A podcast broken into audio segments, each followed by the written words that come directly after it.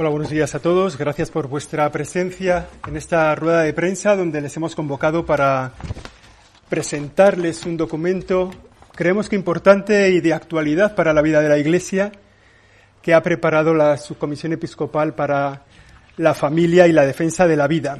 El presidente de la subcomisión es Monseñor José Mazuelos, él es obispo de Canarias y es el que preside esta subcomisión episcopal.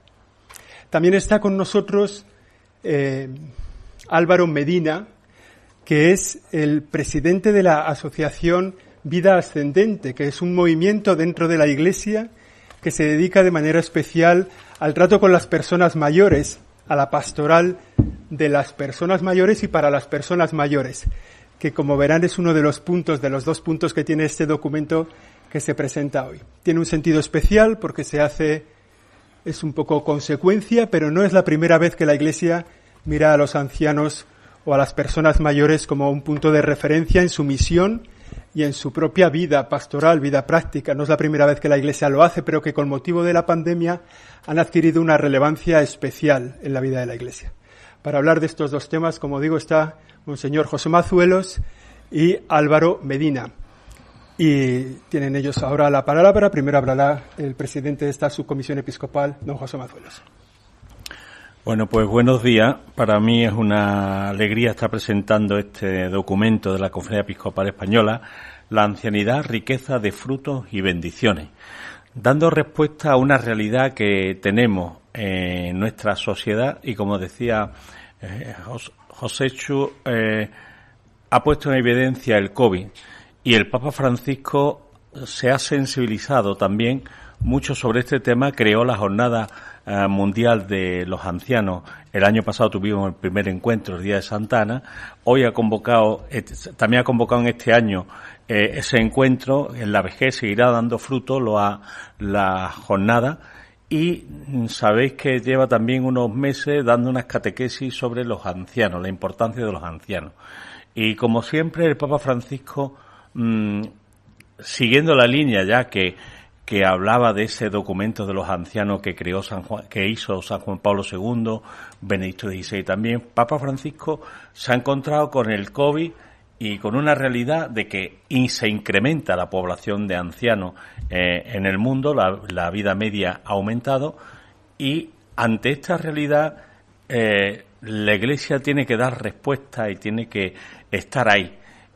Primero, eh, animando a tantos ancianos que son hoy los que soportan o llevamos por, o decimos que llevan el peso fuerte de la evangelización.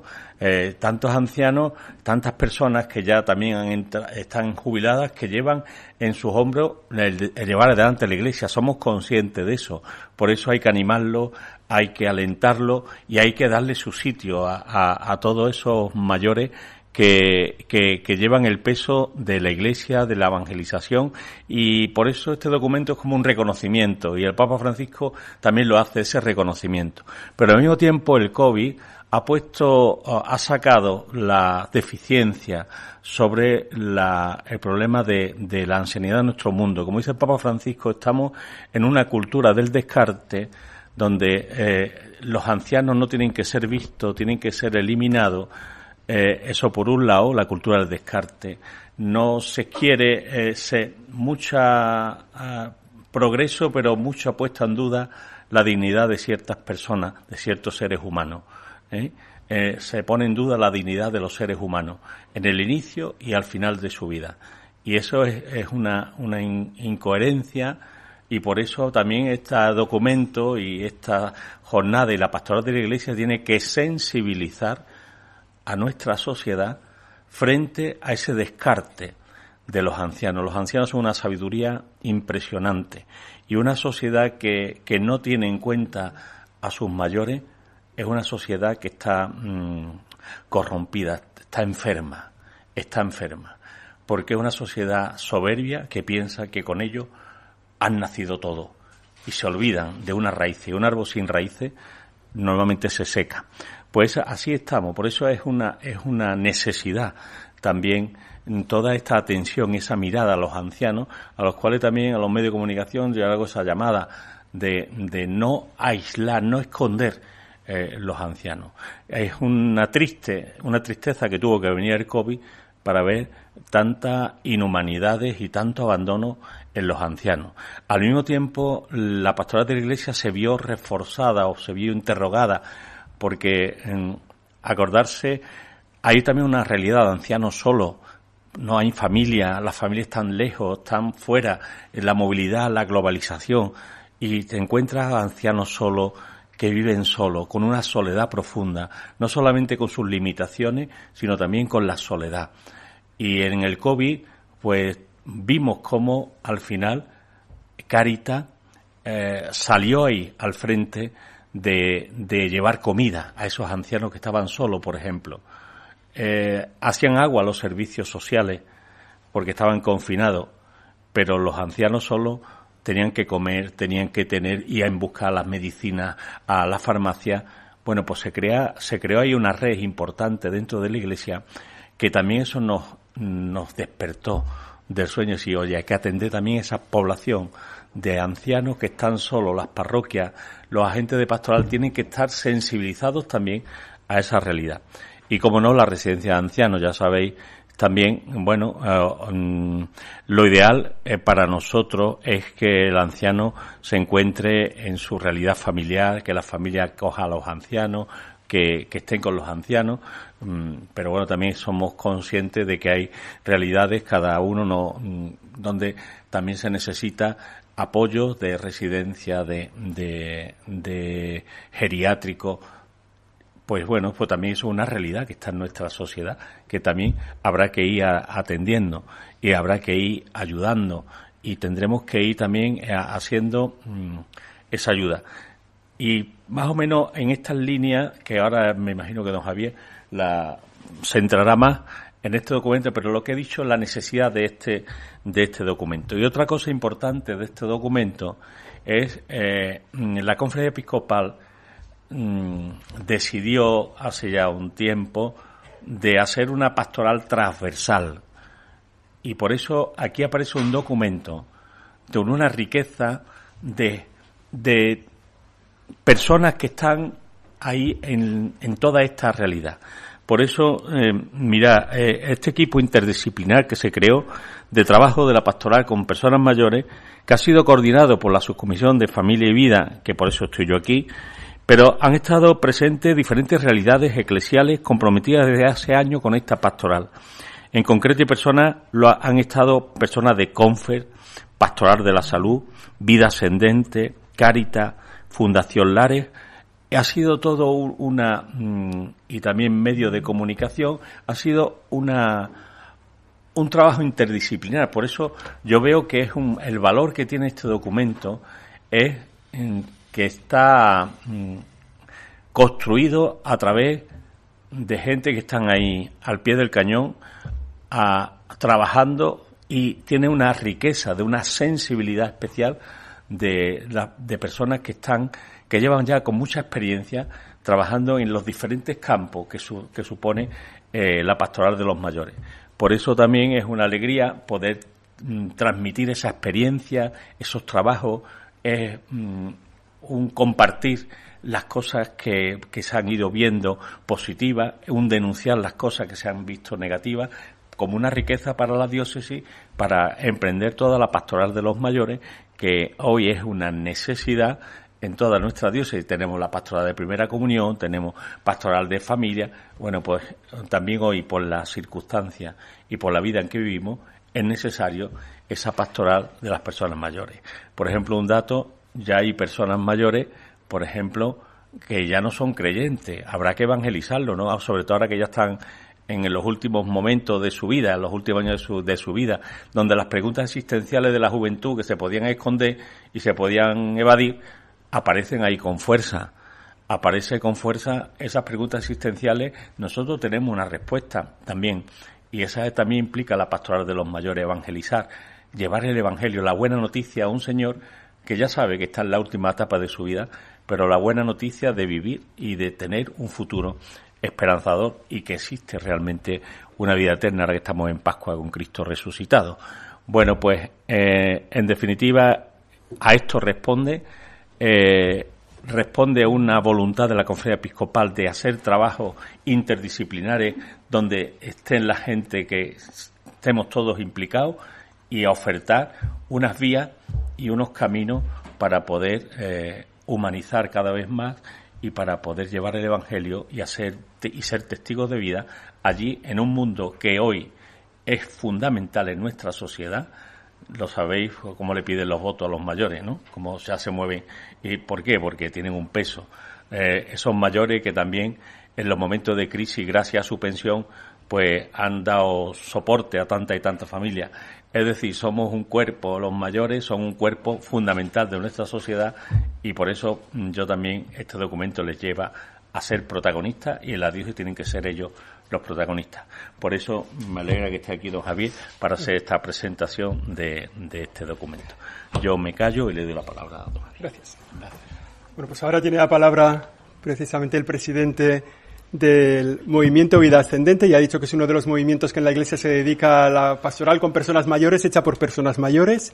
Él es de la diócesis de Getafe, es nacido en Pinto y fue reelegido eh, presidente de Vida Ascendente en la, en la comisión eh, permanente de, de febrero del año pasado, el año 2021. Don Álvaro Medina es el que tiene ahora la palabra y él les dice lo que... Yo te he dicho Javier y es Álvaro. no pasa nada. El que tiene, el que tiene ahora A me miraba su mujer que me decía que, que yo decía Javier, decía, ¿este qué está diciendo? bueno, bien, don Álvaro. Pues por eh, tomar tierra en el documento, eh, os diré que el primer trabajo que tuvimos que realizar es algo que parece una obviedad, pero no es tan sencillo. Había que definir a quién nos dirigíamos, porque ¿quién es mayor? Si preguntas a los miembros de vida ascendente, que todos somos mayores, los mayores son terceras personas. Nadie se identifica como mayor. Parece que el ser mayor fuera un delito. Es una bendición de Dios, pero no se reconoce. También eh, con esta eh, amplitud de la vida que cada vez se vive en más años, hace, no sé, 50 años una persona llegada a los 60 era una persona mayor y a los 70 seguramente estaba en la casa del padre. Hoy en día, a los 60 se está en una plenitud de vida extraordinaria y con más de 100 contamos con muchos hermanos dentro de nuestra sociedad.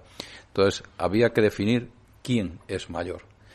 Y convenimos que mayor es quien, por razones de la vida, su vida cambia. ¿A partir de qué momento cambia? Pues cambia a partir del momento en que eh, los hijos se emancipan, el trabajo que ha sido el centro de tu vida termina, y empiezas a sentir que hay un nuevo eh, camino en la vida que hay que afrontar con unas eh, situaciones diferentes a lo que tenías antes. Has ido perdiendo compañeros de viaje, a la mujer, al marido, familiares, amigos, y esa situación produce una sensación de soledad. Y la soledad es un tema fundamental al que tenemos que cuidar con mucho esmero. Entonces, mirando un aspecto tan grande del mayor, tenemos que ver al mayor en dos facetas generales. La primera es como agentes de pastoral, personas que, aún siendo mayores, como puede ser mi caso, aún estamos en, plenitud de condiciones para poder trabajar eh, dentro de la sociedad de la Iglesia y hay otras personas que, independientemente de su edad, pues están más limitadas y requieren ser atendidas. Entonces, en el trabajo, el desarrollo de este documento, hemos ido mm, mirando con detenimiento todo el espectro, todos los detalles de esa eh, parte de la sociedad cada vez más grande que somos los mayores. Hemos ido, mm, yo hablo por mí, descubriendo realidades en la Iglesia que no conocía, que me parecen extraordinariamente positivas, que están activas desde hace mucho tiempo pero que quizás por, no sé, por timidez o no sé por qué, no hemos divulgado. Dentro de, de Caritas, por ejemplo, yo me he quedado con la boca abierta viendo qué trabajos tan extraordinariamente positivos hacen con y para los mayores.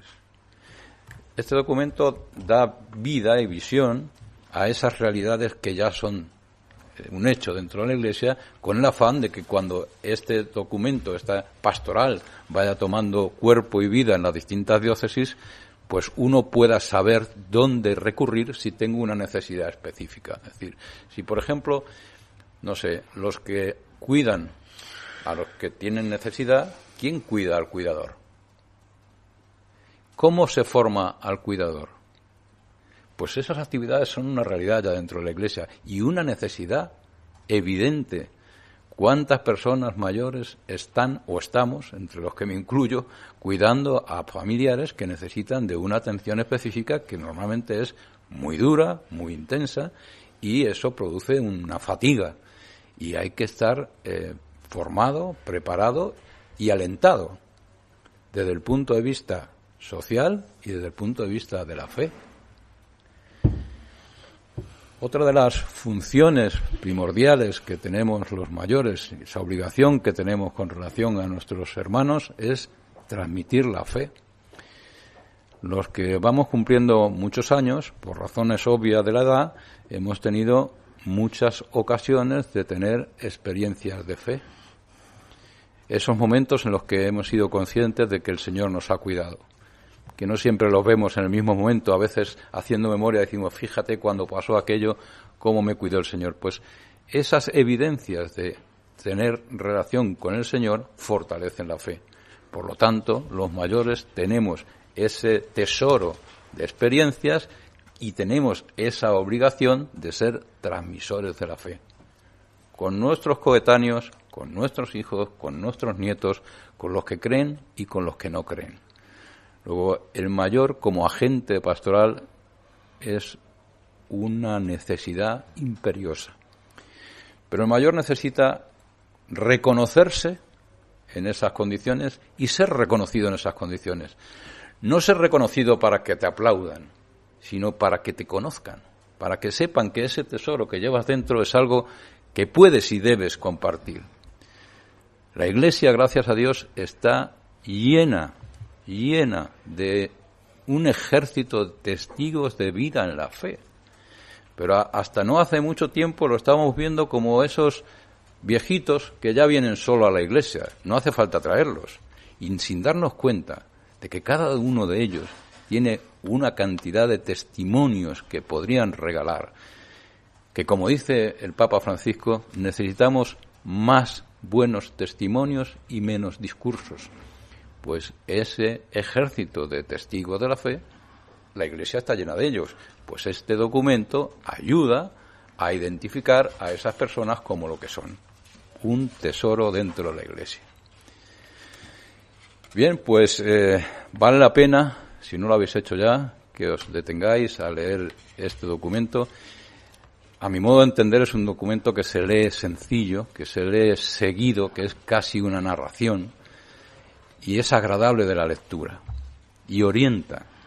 Por lo tanto, os animo a que lo miréis con mucho cariño y que pongáis esa atención en esos puntos. El mayor no es, como parte de la sociedad pretende, un elemento a descartar, no es un costo de la sociedad, es un tesoro de la sociedad. ¿Cómo sabe uno afrontar las cosas con confianza en la fe si no tienes un referente? ¿Cómo seguirán los jóvenes el camino hacia la casa del Padre si no hay esas pequeñas lucecitas que te iluminan el camino por el que tienes que andar? ¿Verdad que mirando así el mayor no es algo digno de descarte? Más bien lo contrario, ¿verdad? Y claro que también necesitamos ayuda, y mucha. Cuando empezamos a sentir la soledad, alguien tiene que estar a nuestro lado. Alguien tiene que eh, eh, ser pastor de esas, ante esas necesidades. Esta pastoral tiene que cuidar esas necesidades específicas que se generan en el transcurso natural de la vida. Como veis, es muy ambicioso. Esta pastoral de mayor no es cualquier cosa. La verdad es que el Papa Francisco en enero del 2020 dio un paso importantísimo cuando pasó del discurso a pedir que las conferencias episcopales se tomaran conciencia de esta y bendito sea Dios que nuestra conferencia episcopal sí lo ha hecho y hoy tenemos el orgullo de poder presentar este documento en sociedad. Así que gracias al Papa, gracias a nuestros obispos y poco más os puedo decir a menos que tengáis curiosidades específicas.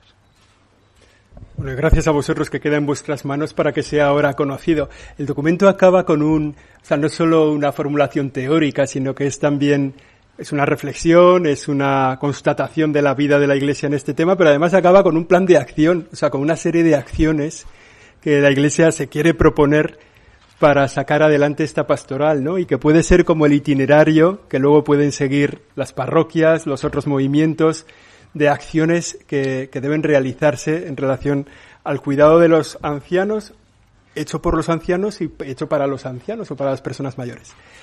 Eh, hay tiempo para preguntas. Eh, normalmente siempre que presentamos un documento, las preguntas son relacionadas con este documento, que evidentemente está con nosotros el presidente de la subcomisión episcopal para la familia y la defensa de la vida. Si hay alguna cuestión, es el momento.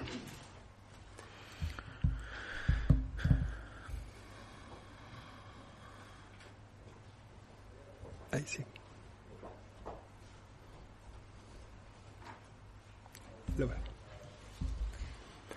Buenos días, Laura Ramírez de Europa Press.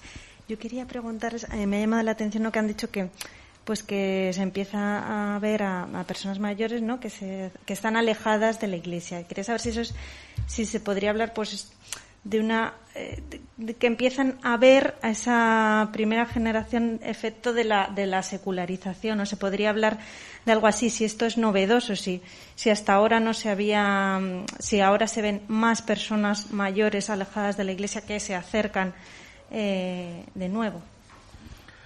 Sí eh, bueno. La verdad es que sí.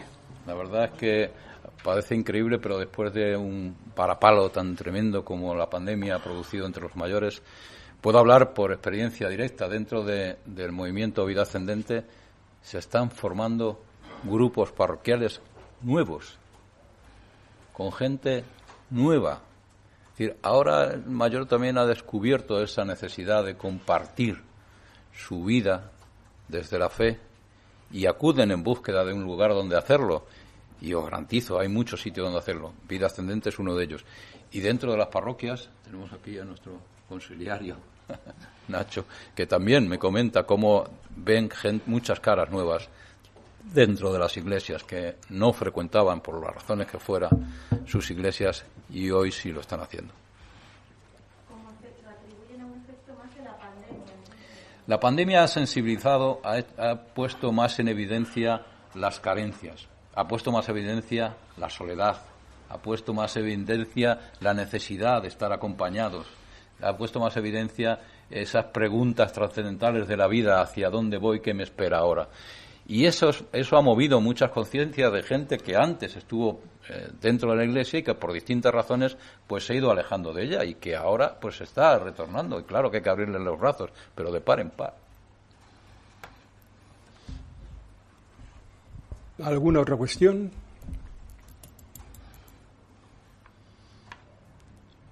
Se ha quedado todo tan claro. Eso quiere decir que, le vais a dar abundante difusión ¿no? en los medios. Bueno, os tengo que decir una cosa que os va a llenar de esperanza. Vosotros también seréis mayores. Porque la alternativa tiene muy mala pinta. Así que bienvenidos al camino que este, por este camino pasaréis, si Dios quiere, espero y deseo que seamos capaces de dejaros alguna señal por la que poder caminar con confianza. Y como está también el pastoral social Caritas, sí habría que sensibilizar un poco a nuestra sociedad y a nuestros políticos sobre la ley de dependencia, que aquí se hacen leyes, se norman leyes, pero después se ejecutan dependiendo de los intereses de cada uno. Eh, la digitalización de, la, de los de los hospitales, del médico, de los bancos. Los mayores no tienen capacidad para eso y, nos encontramos que, no responde el gobierno dándole a los bancos facilidades para quitar personal digitalizando todo. Los médicos también para que no nos contagiemos con el COVID, todo digital. Oye, ¿y los mayores solos en sus casas qué hacen? Y este gobierno tan sensibilizado, ¿qué pasa? ¿Dónde estamos? Estamos más dedicados a otro tipo de leyes eh, que, a hacer realmente una atención a esos mayores. Y, cómo no, a la atención a, todos esos mayores en soledad, en apartamentos sin ascensores, que también el COVID ha puesto eh, a la luz y nadie lo dice. solo, sin poder salir, porque no pueden mover escaleras, bajar escaleras, oye, ya está bien, ¿no? Entonces también este documento que recoge de, forma esto, como está hecho con pastoral social, hemos visto, estamos sensibilizados también ante estas necesidades sociales y que gracias a Dios también la Iglesia Caritas está respondiendo ahí eh, con equipos de ayuda y demás, pero se tiene que sensibilizar nuestros políticos de que ahí hay un campo ¿eh? que no vale solamente pedir votos, sino atender a los mayores. Bueno, nosotros sí, estamos. Eh, Te has la liebre yo, ya está. procurando eh, sensibilizar a la sociedad sobre esta realidad que, a pesar de ser tan clara y tan tangible, parece que quedaba dormida en las, en las conciencias. En el mes de septiembre, finales de septiembre, del 27 de septiembre al 1 de octubre, estamos organizando un encuentro, el primer encuentro internacional de mayores, que lo hacemos con la intención, primero, de ir a dar gracias a Dios por estar aquí, por la misión que nos tiene encomendada. De ahí nos iremos a Santiago de Compostela y donde queremos juntos compartir experiencias y gritarle al mundo, estamos aquí, y aquí nos tenéis para lo que haga falta. Y también os necesitamos a vosotros. Pues ese grito queremos levantarle hacia arriba y lo haremos, si Dios quiere, pues muy prontito, ¿eh? en septiembre.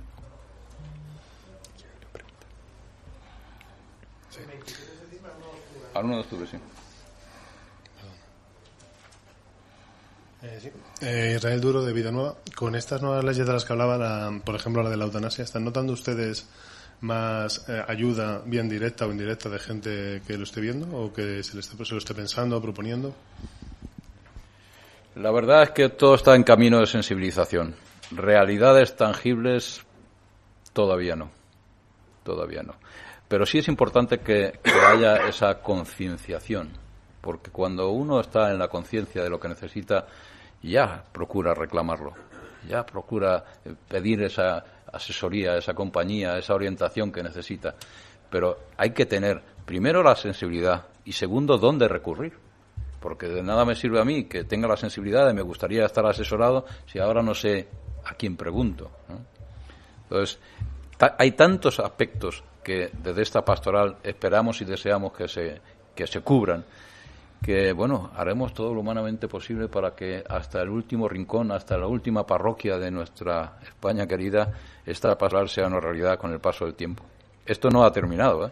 Tuvo un principio en la realidad social, un siguiente paso con el Papa empujando y solicitando que esto exista, un tercer paso con nuestra conferencia arropando para que exista, pero ahora, ahora hay que llevarlo a la práctica. Si esto lo dejamos así, lo leeremos, lo disfrutaremos y nos olvidaremos. Ahora hay que trabajar Ahora hay que sensibilizar.